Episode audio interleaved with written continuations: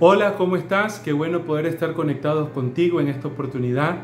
Quisiera compartir algo que Dios estuvo recientemente hablando a mi vida y creo que va a ser de gran bendición para la tuya, porque cuando Dios nos habla, hay algo que viene a nuestro corazón que nos edifica. Y esta porción que quiero compartir contigo está en 1 Tesalonicense, capítulo 5, versículo 16, donde Pablo le da cuatro consejos a la iglesia tesalónica acerca de cómo ellos podían enfrentar los tiempos que estaban por delante. Son cuatro consejos que edifican nuestra vida interior. Y dice 1 Tesalonicenses capítulo 5, versículo 16. Dice, está siempre gozosos, orad sin cesar, da gracias en todo porque esta es la voluntad de Dios para con vosotros en Cristo Jesús, no apaguéis al Espíritu. Cuatro consejos muy importantes. Número uno, está siempre gozoso. No de vez en cuando, no cuando tenemos o no tenemos, no cuando hay trabajo o no hay trabajo, sino siempre.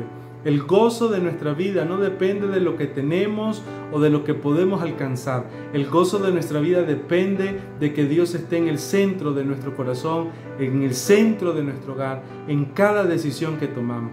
Por eso el profeta dice, el gozo del Señor es nuestra fortaleza.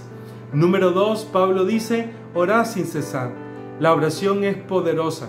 La oración es como una llave que abre las ventanas de los cielos donde nosotros podemos accesar a Dios, donde nosotros nos podemos comunicar con Él y Él puede comunicarse con nosotros. Cuando nosotros oramos, podemos recibir de parte de Dios su consejo, su dirección, su amor a nuestro corazón. Ora en todo tiempo. Jesús dijo, no te canses de orar. Dice, Jesús dijo, persevera en oración. Número 3 dice, da gracias en todo a Dios. Qué importante ser agradecido.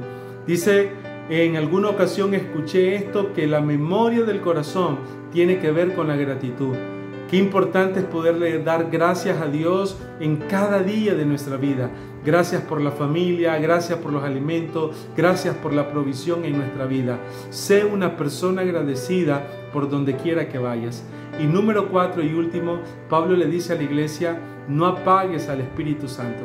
No apaguéis el fuego de Dios. El Espíritu Santo es nuestro consolador, el Espíritu Santo es el que nos guiará a toda verdad, nos va a enseñar en cada decisión de nuestra vida. Él es nuestro maestro, Él es nuestro consolador, pero sobre todas las cosas también el Espíritu Santo nos dará poder para enfrentar lo que está por delante. Hay cosas que no las vamos a poder enfrentar en nuestra fuerza, hay situaciones que no las vamos a vencer en nuestra habilidad, solo las podemos vencer con el fuego del Espíritu Santo. Por eso, sé valiente, búscalo cada mañana, cada tarde, cada noche, busca su presencia y que la unción de Dios, el poder de Dios, su amor, te cubran en cada momento de tu vida. Que el Señor te bendiga, que puedas ver la mano de Dios en tu familia y que en los próximos días puedas contar de las maravillas que Dios estará haciendo contigo. Gracias por estar conectado. Sigue avanzando en lo que Dios te ha dicho y que Dios haga cosas poderosas en tu vida.